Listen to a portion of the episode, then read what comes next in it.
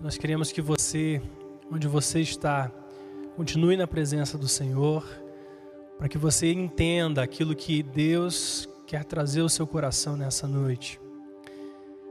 E para nós também, como igreja, é um momento muito especial, porque é a nossa primeira ceia, é um momento na vida da igreja que é um momento tão único, tão especial. Gostaríamos de estar presente com vocês, pessoalmente, presencialmente, mas sabemos que Deus, em todas as coisas, Ele coopera para o nosso bem. Eu sei que você, na sua casa, com a sua família, com alguém próximo a você, você pode estar na presença do Senhor e comemorar de uma forma única, que talvez você não venha ter tantas oportunidades de estar num domingo à noite, dentro da sua casa ceando, mas que você comece a criar o hábito de celebrar a ceia com a sua família, porque esse é um dos, dos sacramentos, dos mandamentos do nosso Senhor Jesus mais importantes, mais íntimos e mais lindos. Então, que você seja encorajado nessa noite. Falando de ceia, eu queria é, falar algumas coisas sobre o que a palavra nos ensina a respeito desse momento. E eu queria que você começasse abrindo a sua Bíblia no livro de 1 Coríntios, capítulo 11 nós vamos estar lendo ali a partir do verso 18. Paulo está escrevendo a essa igreja em Corinto. E ele começa dizendo assim: Em primeiro lugar, eu ouço que quando vocês se reúnem como igreja, há divisões entre vocês.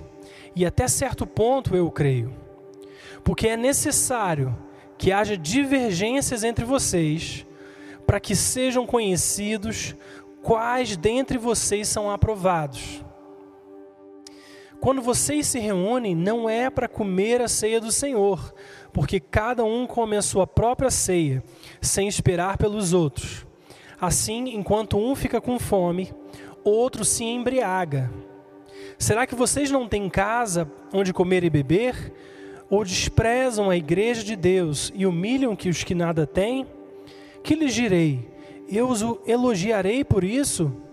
Certamente que não, pois recebi do Senhor o que também lhes entreguei, que o Senhor Jesus, na noite em que foi traído, tomou o pão e, tendo dado graças, partiu e disse: Isto é o meu corpo que é dado em favor de vocês. Façam isso em memória de mim. Em primeiro lugar, eu quero que você entenda que Paulo estava escrevendo a uma igreja, a igreja de Corinto, dos Coríntios. E algo interessante acontece aqui, porque o primeiro assunto de Paulo não era a ceia necessariamente, mas era o fato de haver divisões dentro da igreja. E é assim que ele começa. Em primeiro lugar, eu ouço que quando vocês se reúnem como igreja, há divisões entre vocês. E ele começa a dizer que é necessário que muitas vezes haja divergência entre vocês para que também sejam conhecidos aqueles que são aprovados. E é nesse contexto que Paulo começa a falar sobre a ceia do Senhor. Então nós precisamos entender que existe, além de simplesmente anunciarmos que nós vamos estar falando sobre isso, qual é o significado da ceia, mas nós precisamos entender também que existe uma relação, uma conexão entre a ceia do Senhor e relacionamentos horizontais e relacionamentos uns com os outros. E Paulo começa a falar da ceia por causa dessa divergência, por causa da divisão que havia na igreja. É aí que ele introduz o assunto da ceia. E nós vimos aqui que ele começa a divertir a igreja, dizendo que quando vocês se reúnem, não é para comer a ceia, porque cada um come a própria ceia sem esperar pelos outros. E aí o resultado disso, Paulo diz que enquanto alguns ficam com fome, porque outros já comeram a ceia, alguns deles chegam até a se embriagar. E aí Paulo adverte dizendo: será que vocês não têm casa para comer e beber? Ou será que vocês desprezam a igreja de Deus e humilham os que nada têm? Que lhes direi? Vocês poderão ser elogiados por isso? De forma nenhuma. Agora preste atenção. O que, que Paulo diz? Ele diz assim: Porque recebi do Senhor aquilo que também lhes entreguei, que o Senhor Jesus, agora note isso, na noite em que foi traído, ele tomou o pão e deu graças. Perceba que Jesus, na noite em que ele foi traído, ele deu graças. Medita um pouco sobre isso. Jesus ele não estava apenas ensinando que havia necessidade de se ter comunhão, havia necessidade de se participar da sua obra na cruz. Essas coisas são muito importantes. Mas existe uma menção aqui que também é importante, que é que Jesus, embora na noite que foi traído, ele deu graças ao Pai. Então, Paulo, na verdade, quando ele está tratando o problema daquela igreja, que era o da divisão, ele começa a dar o modelo, o padrão para nós, que é o padrão de Jesus Cristo, na noite em que foi traído, ele deu graças. E nós precisamos nos achegar à presença de Deus, à mesa do Senhor, à mesa, esse lugar de comunhão, esse lugar de intimidade, sabendo que muitas vezes nós vamos chegar com traições, muitas vezes nós vamos chegar com ofensas, com situações que nos ofenderam, que nos machucaram, que nos feriram. Mas Jesus está modelando o que é a vida cristã aqui, qual é o modelo a ser seguido. Ele está dizendo que na noite que ele foi traído, ele deu graças e tomou o pão e o partiu e disse: Esse é o meu corpo que é dado em favor de vocês. Façam isso em memória de mim. Perceba quão profundo que é a obra de Cristo. Porque depois ele vem, ele, ele toma a posição de servo e tem todo aquele processo de lavar os pés, de intimidade. Mas é interessante a gente, a gente perceber que nesse momento de intimidade, de celebrar que Jesus estava próximo a sair, a deixar aquele mundo. Uma das ênfases mais importantes é o relacionamento horizontal. É o relacionamento que temos nós uns com os outros. E depois ele continua dizendo: da mesma forma, depois da ceia, ele tomou o cálice e disse: Esse cálice é a nova aliança no meu sangue. Façam isto sempre que o beberem em memória de mim. Porque sempre que comerem desse pão e beberem desse cálice, vocês anunciam a morte do Senhor até que ele venha. E então ele diz: portanto, todo aquele que comer o pão ou beber o, cálice do Senhor indignamente será culpado de pecar contra o corpo e o sangue do Senhor. Então ele disse: examine-se o homem a si mesmo. Então coma do pão e beba do cálice eu quero te fazer perceber alguns detalhes. Paulo não está dizendo que a pessoa ela está, ela era indigna de chegar à mesa, mas ela estava chegando de forma indigna. Existe uma diferença completa, porque às vezes nós chegamos à presença de Deus achando que nós somos indignos. E na verdade nós somos dignos por causa da obra de Cristo em nós. Mas ele está dizendo que nós podemos chegar à mesa de forma indigna quando nós não reconhecemos o corpo e o sangue de Jesus, quando nós não discernimos que é o que diz a palavra, quando nós chegamos à mesa de Deus de qualquer maneira, porque perceba que Paulo começa advertindo a igreja, dizendo que eles vinham para esse momento de qualquer maneira, e uns comiam, e outros se embriagavam, e outros eram deixados. E agora ele está dizendo que nós podemos comer o pão ou beber o cálice de forma indigna e por causa disso sermos culpados de pecar contra o corpo e o sangue do Senhor. E ele diz: examine-se um homem a si mesmo e coma do pão e beba do cálice. Ah, outro detalhe que eu quero chamar a sua atenção é que Paulo não está dizendo examine-se e avalie se você deve comer ou não. Ele está dizendo examine-se e então coma. Perceba a maneira como você está chegando à mesa, mas participe dessa mesa. É, é, um, é um enfoque diferente. Porque muitas vezes nós achamos que o fato de alguém ter caído em pecado isso faz com que ele não deva participar da ceia. Mas a verdade é que a ceia significa que nós reconhecemos a obra de Cristo. Então, se existe alguém que precisa da ceia, é aquele que pecou. É aquele que foi destituído por algum momento da graça do amor do Senhor. É um momento de conserto. A ceia não é um instrumento de condenação, mas é um instrumento de reconciliação. Veja o que Jesus disse em João capítulo 6, no verso 48 ao 51. Olha o que ele diz sobre o pão e o sangue. Ele diz: Eu sou o pão da vida. Os seus antepassados comeram maná no deserto, mas morreram. Todavia, aqui está o pão que desce do céu, para que não morra quem dele comer. Eu sou o pão vivo que, desce, que desceu do céu. Se alguém comer desse pão, viverá para sempre. Esse pão é minha carne, que eu darei pela, pela vida do mundo. Agora, olha, olha, ouça com atenção isso. Todo o que come a minha carne e bebe o meu sangue, permanece em mim e eu nele. Então a realidade é que a ceia é, um, é uma simbologia do sacrifício de Jesus, do corpo e do sangue. E Jesus está dizendo que todo aquele que come a minha carne e bebe o meu sangue, esse permanece em mim. A maneira de nós, nos, nós permanecermos em Cristo é participando da ceia não é nos deix deixando de participar, não é, não é nos ausentando desse momento por causa das nossas falhas, mas é reconhecendo que nós precisamos disso que a nossa necessidade é suprida quando nós nos achegamos à presença de Jesus. E diz: quando, quando anunciamos a Sua morte até que Ele venha, nós também estamos declarando que nós fomos salvos, que nós estamos sendo salvos e que nós seremos salvos quando Ele vier. Perceba que Ele diz: anunciar a Sua morte, mas até que Ele venha. A nossa salvação foi conquistada com a morte de Jesus Cristo. Mas quando ele vier, a nossa salvação será completada. Então é isso que Paulo está dizendo.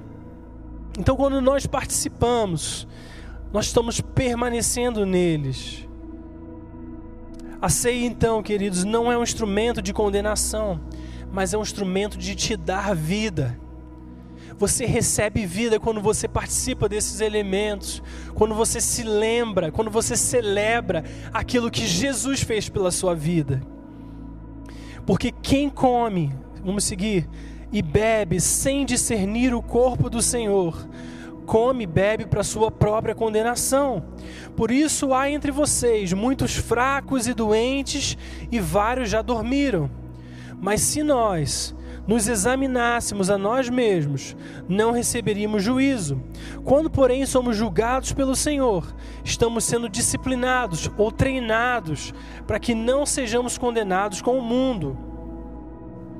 Perceba que a razão porque Paulo menciona a ceia, justamente num contexto de relacionamento, é porque biblicamente a falta de perdão é o que nos exclui da graça de Deus.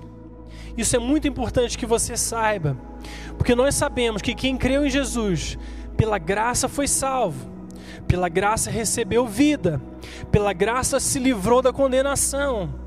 Mas Paulo agora ele está dizendo que quem come e bebe sem discernir o corpo e o sangue, ele come para sua condenação. Então, como que alguém que está em Cristo e onde não pode ter condenação, agora, se não discernir o corpo, ele come para sua condenação? E na verdade, isso tudo tem a ver com a questão do, da falta de perdão, com o cair da graça, com se privar da graça, como diz as Escrituras. E nós vamos ver isso, como que isso acontece. Primeiro, na oração de Jesus, livro de Mateus, capítulo 6, verso 14 e verso 15. Preste atenção no que diz. Jesus disse assim: Pois se perdoarem as ofensas uns dos outros, o Pai Celestial também lhes perdoará. Mas se não perdoarem uns aos outros, o Pai Celestial não lhes perdoará as ofensas. Percebe que o que Jesus está dizendo é que a falta de perdão com o seu próximo nos priva do perdão de Deus, nos separa do perdão de Deus. aquilo que nos foi dado gratuitamente pode ser é, removido, podemos nos privar desse, desse perdão quando nós deixamos de perdoar o nosso irmão. Jesus também, a palavra de Deus também diz que como que você pode amar a Deus que você não vê, se você não ama o seu irmão a quem você vê? Então existe uma conexão muito forte entre estarmos debaixo de graça e nos privarmos dessa graça por causa da falta de perdão. Um outro, um outro aspecto que, que Paulo também fala é o cair da graça. Está lá descrito no livro de Gálatas, no capítulo 5, verso 4. E aí é um outro aspecto, eu quero te dizer. Vocês que procuram ser justificados pela lei, separaram-se de Cristo, caíram da graça. Percebe que Paulo escreve à igreja da Galácia, começando a dizer que em algum momento eles deixaram de viver pela graça e voltaram a tentar se justificar pela lei diante de Deus. E por causa disso, eles se separam de Cristo, eles caíram da graça. E o resultado, os frutos disso, primeiro, que nós vemos lá a partir do verso 13 em diante, é que o fato deles caírem da graça começou a produzir neles toda espécie de obra da carne. Tudo aquilo que é, é, pela graça é dominado, pela graça é submetido ao senhorio de Cristo, porque eles se privaram, porque eles caíram na graça, a obra da carne começa a se manifestar. Mas interessante que, olha o que o versículo 13 diz: Irmãos, vocês foram chamados para liberdade. Mas não usem a liberdade para dar ocasião à vontade da carne. Pelo contrário, sirvam-se uns aos outros mediante o amor e toda lei se resume num só mandamento: ame o seu próximo com a si mesmo, como a si mesmo. Agora olha que interessante, ele diz: "Mas se vocês se mordem e se devoram uns aos outros, cuidado para não se destruírem mutuamente." Perceba que novamente o fato deles caírem da graça gera problemas de relacionamentos. Primeiro nós vimos que um problema de relacionamento priva-os da graça, priva-os do perdão, priva-os de estarem livres do Senhor. Mas agora é o inverso: o fato deles tentarem se justificar por si próprios, priva-os da graça e faz com que eles comecem a ter obras da carne, desejos pecaminosos, até que chega ao ponto de ter problemas de relacionamento. E, e, e o terceiro aspecto, que é o se privar da graça, está ali em Hebreus, capítulo 12, verso 14 e 15. Olha o que diz o escritor do livro de Hebreus: Segui a paz com todos e a santificação, sem a qual ninguém verá o Senhor, tendo cuidado de que ninguém se prive da graça de Deus e de que nenhuma raiz de amargura brotando vos perturbe e por ela muitos se contaminem. Então, novamente, Paulo está dizendo, não é Paulo, o escritor de Hebreus, segui a paz com todos. Segui a paz de todos. Por quê? Porque se você não segue a paz com todos, se você abre mão de relacionamentos, deixa relacionamentos quebrados, com falta de perdão, você está se privando da graça de Deus. E o resultado disso é que a raiz de amargura começa a brotar, começa a se tornar presente, e você entra debaixo de condenação por causa disso. Então, todos esses casos, em todos eles existe uma relação entre relacionamentos quebrados e não estarmos debaixo da graça de Deus, que é perfeitamente representada pela ceia. Esse momento da ceia, em que, que nós estamos lembrando? Nós estamos lembrando o sacrifício de Jesus. Nós estamos lembrando que nós recebemos de graça e de graça devemos dar. Nós estamos recordando que, embora nós fôssemos incapazes de nos justificar diante de Deus, Deus nos dá isso de forma gratuita. Deus nos ama a tal ponto de entregar para nós gratuitamente essa vida. Mas agora, se nós temos essa vida, nós não temos o direito de reter o perdão, de reter o amor com outras pessoas.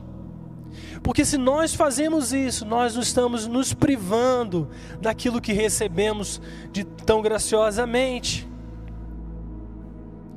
E aí Paulo faz essa comparação do fato de estarmos sob condenação ao fato de muitos estarem doentes, enfermos e até que muitos já tenham falecido.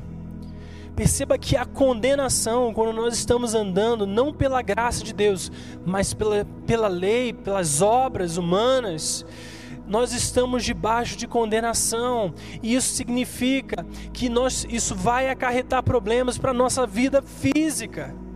Existe um impacto sobre a nossa saúde que vem pelo fato de não reconhecermos a obra de Cristo, de não estarmos livres de maldição. Porque é isso que Jesus fez por nós, ele levou sobre si a maldição da lei. Mas por outro lado, se nós estamos em Cristo, olha o que Romanos 8, versículo 11 diz: E se o espírito daquele que ressuscitou Jesus dentre os mortos habita entre, em vocês, aquele que ressuscitou a Cristo dentre os mortos também dará vida aos seus corpos mortais por meio do espírito então, se de um lado nós temos a condenação e a condenação traz morte, porque o salário do pecado é a morte, por outro lado, a vida no espírito, ela vivifica não apenas a tua alma, o teu espírito, mas vivifica o teu corpo. Ela dá vida ao seu corpo mortal. É isso que Paulo está dizendo. E aí o verso 33 do capítulo de Coríntios que nós estávamos lendo. Portanto, meus irmãos, quando vocês se reunirem para comer, esperem uns pelos outros. Se alguém estiver com fome, come em casa, para que quando vocês se reunirem, isso não resulte em condenação. Perceba que como é fácil o simples fato de haver uma divisão, de haver uma falta de preocupação com o próximo.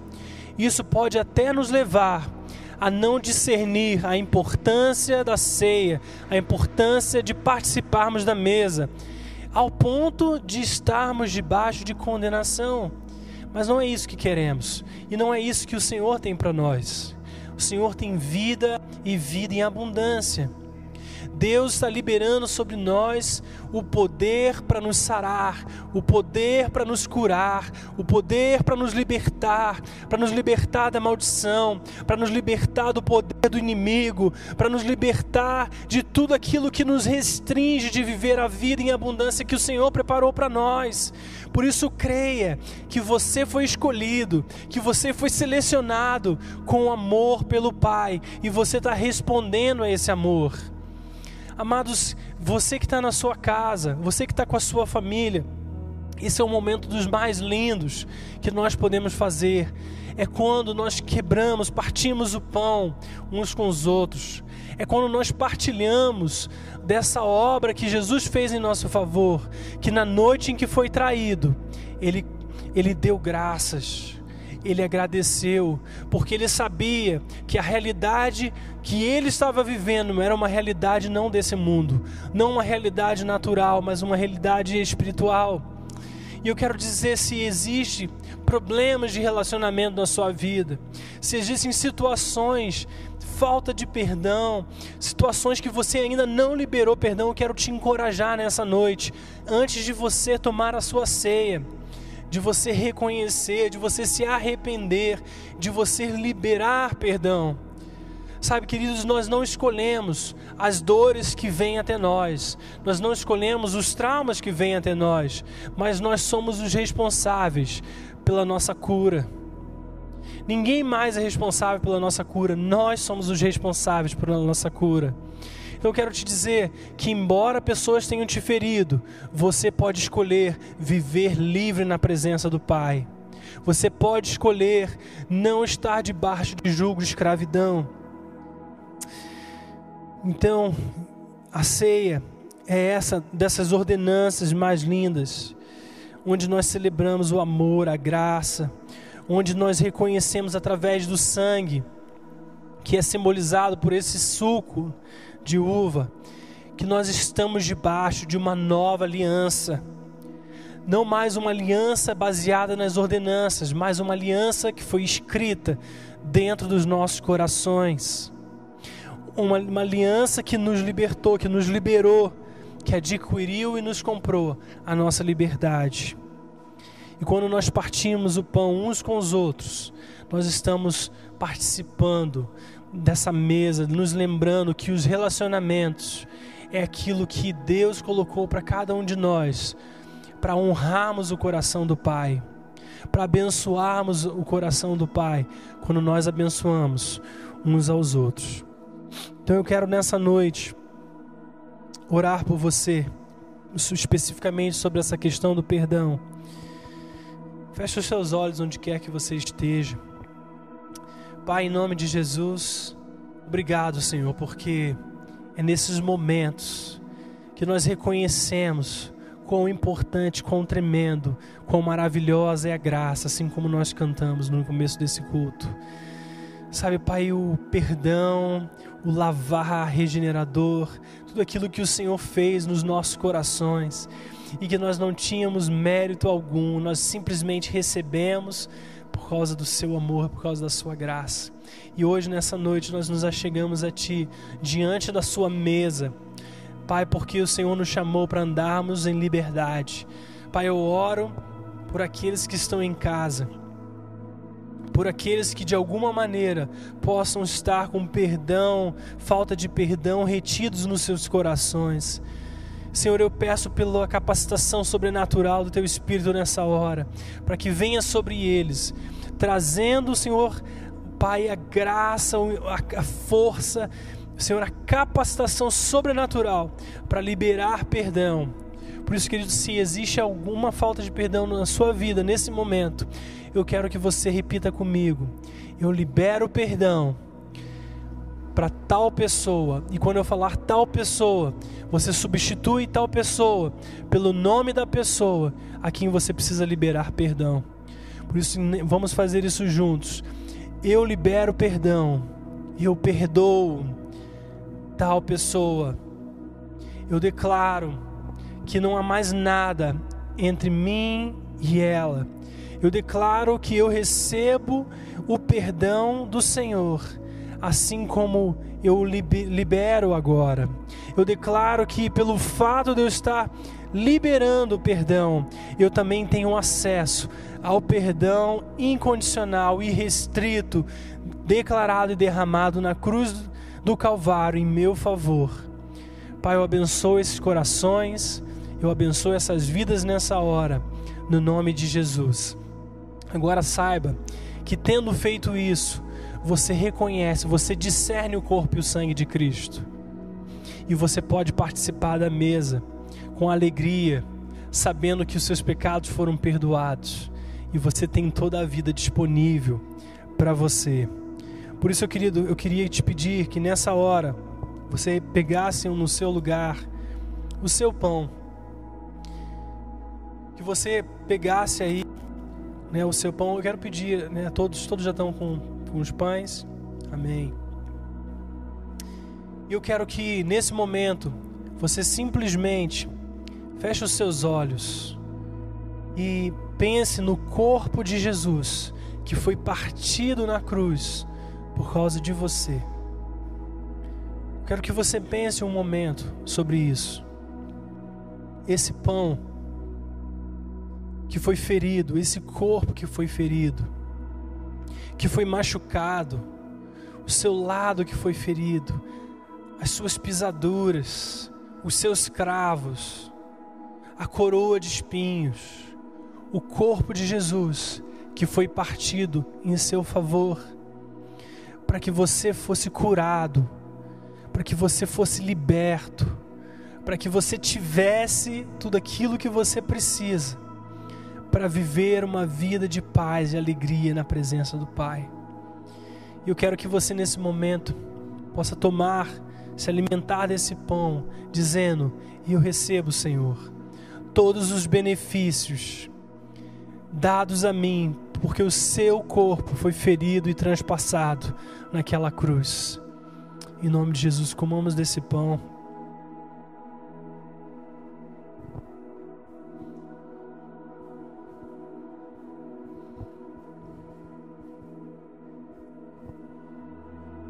Obrigado, Jesus.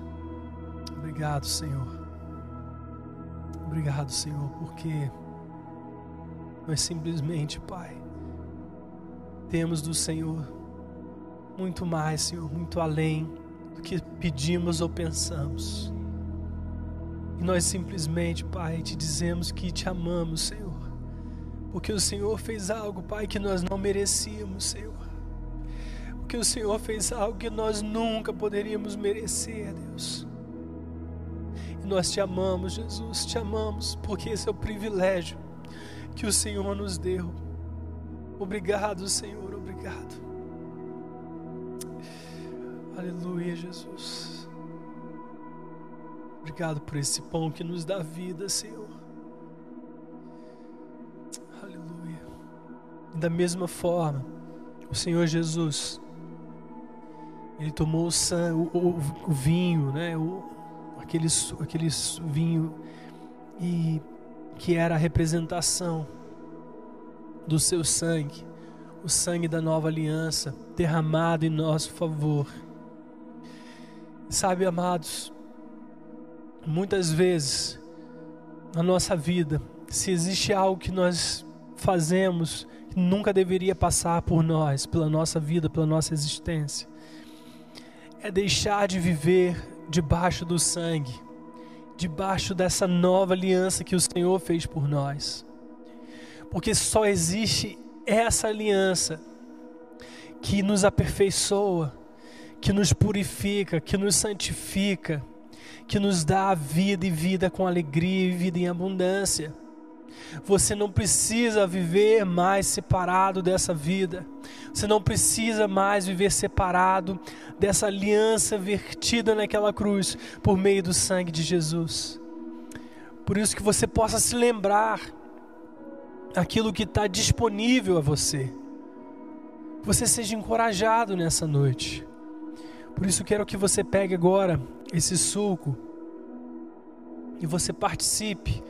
Você que está em casa e você quiser trocar com algum familiar, troca com ele, porque você está se lembrando que a ceia deve ser realizada em meio à comunhão, em meio a relacionamentos saudáveis, sadios, curados, restaurados. Então, quando você troca com o seu irmão, você está dizendo: Eu estou em aliança contigo, meu irmão. Eu estou em aliança com você. E não importa o que aconteça, nós estamos debaixo do mesmo sangue. Então, em nome de Jesus, amados que estão aqui conosco, nós estamos numa aliança juntos, por causa do sangue de Jesus. Por isso, agora tomemos desse, desse cálice.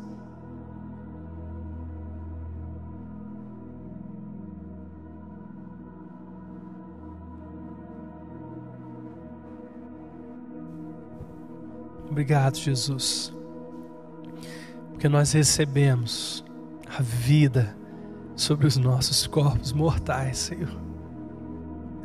Obrigado, Senhor. Obrigado pela Sua presença, Pai. Obrigado por esse lindo momento, Pai, no qual nós celebramos, Deus, e te, te adoramos, Pai. pela vida, pela alegria que nos é dispensada, Deus. Obrigado, Jesus. Aleluia, Senhor, aleluia. Aleluia. Amém. Amém. queria chamar o Felipe. Vem aqui, Felipe. Felipe vai estar nos conduzindo uma oração específica, em algumas, em algumas orações. Você continue com teu coração aberto para receber tudo aquilo que o Senhor vai fazer, vai falar. Aleluia, Jesus. Nós te somos gratos, Pai. Que nós fomos aceitos como teus filhos, Deus. A palavra do Senhor diz, 2 Coríntios 6, 18: Eu serei para vocês um pai vocês serão para mim filhos e filhas amados. Eu creio que nessa noite, nesse domingo, o Senhor nos chama a reconciliação.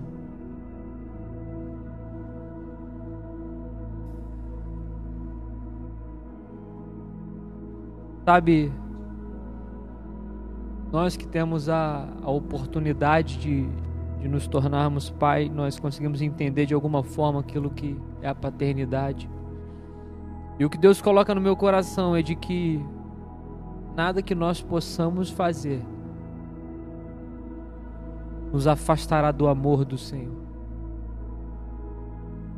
Mas isso, como, como nós temos visto a cada semana, não, não nos dá liberdade para agirmos como nós achamos que deveríamos, mas nos dá a possibilidade de nós nos voltarmos à presença do Pai.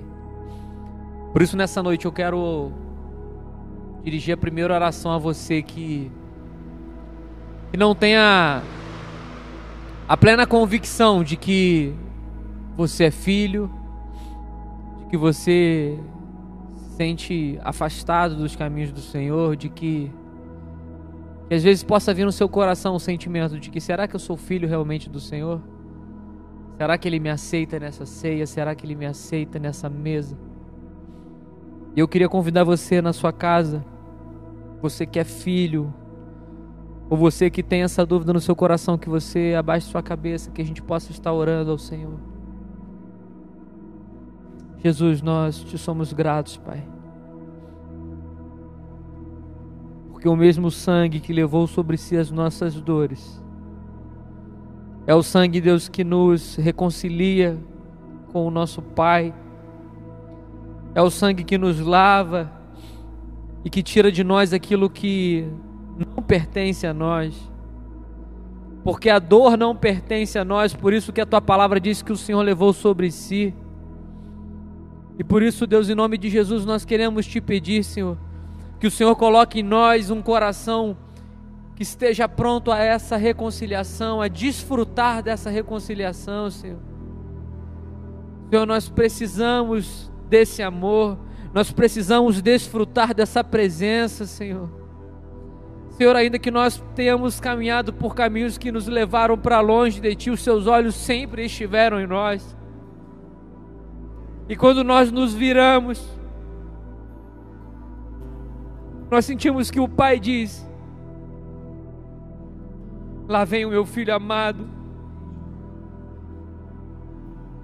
O sacrifício de Cristo não foi em vão. E ainda que nós tenhamos pensado em desistir, o sacrifício de Cristo nos faz acreditar, nos, nos abre um novo caminho para acreditar de que há uma esperança. Por isso que você possa sentir da sua casa que você é um filho amado do Senhor, você é uma filha amada do Senhor. E eu quero orar por você que deseja entregar a sua vida ao Senhor você possa repetir comigo de onde você estiver, com todo o seu coração. Senhor Deus, eu reconheço, preciso de Ti. Senhor Deus, eu reconheço que sou pecador. Mas, Senhor Deus, eu também reconheço que um novo caminho foi aberto e eu aceito a Jesus Cristo como meu Senhor e o meu Salvador. Senhor, eu te peço, escreva o meu nome no livro da vida. Me aceita, Jesus, como seu filho. Que eu possa desfrutar do teu amor, Pai. Em nome de Jesus.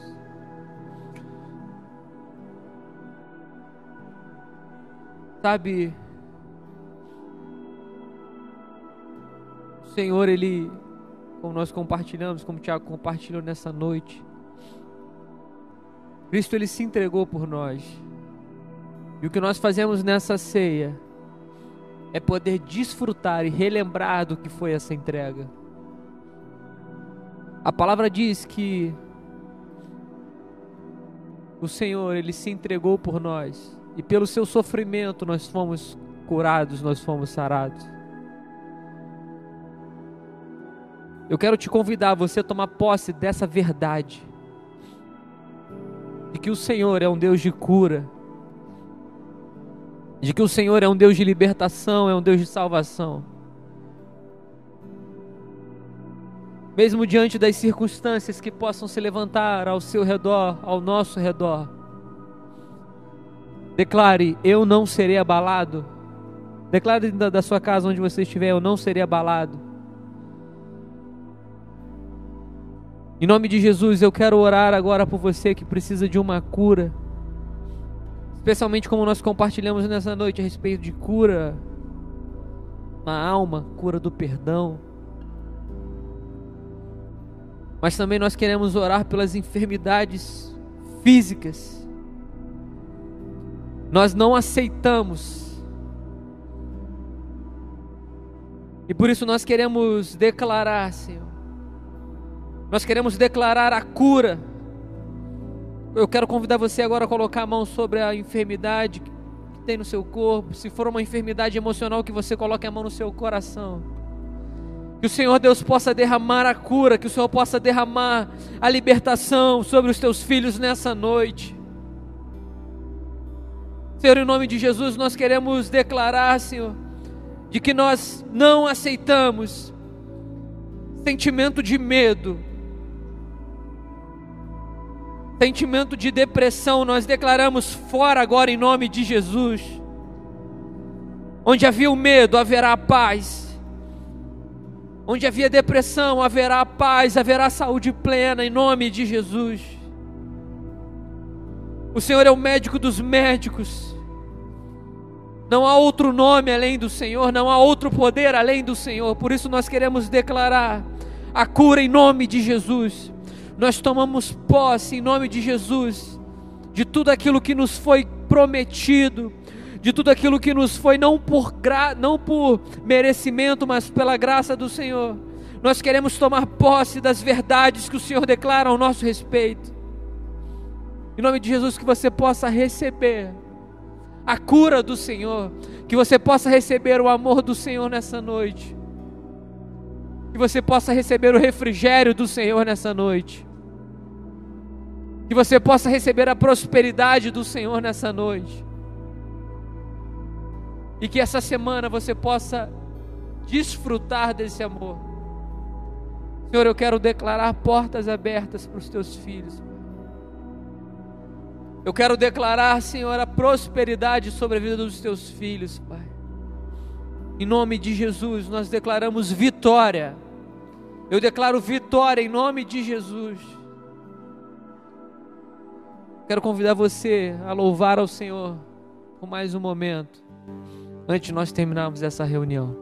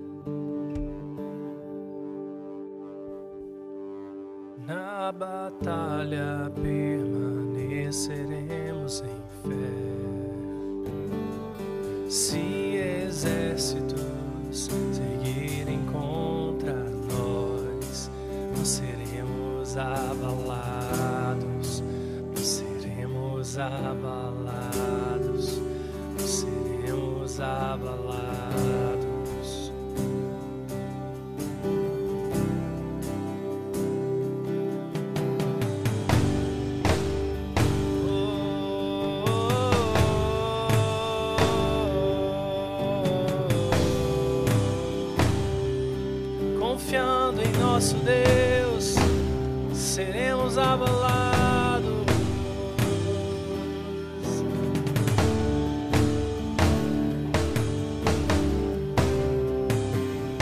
Vamos declarar confiando em nosso Deus. Confiando em nosso Deus.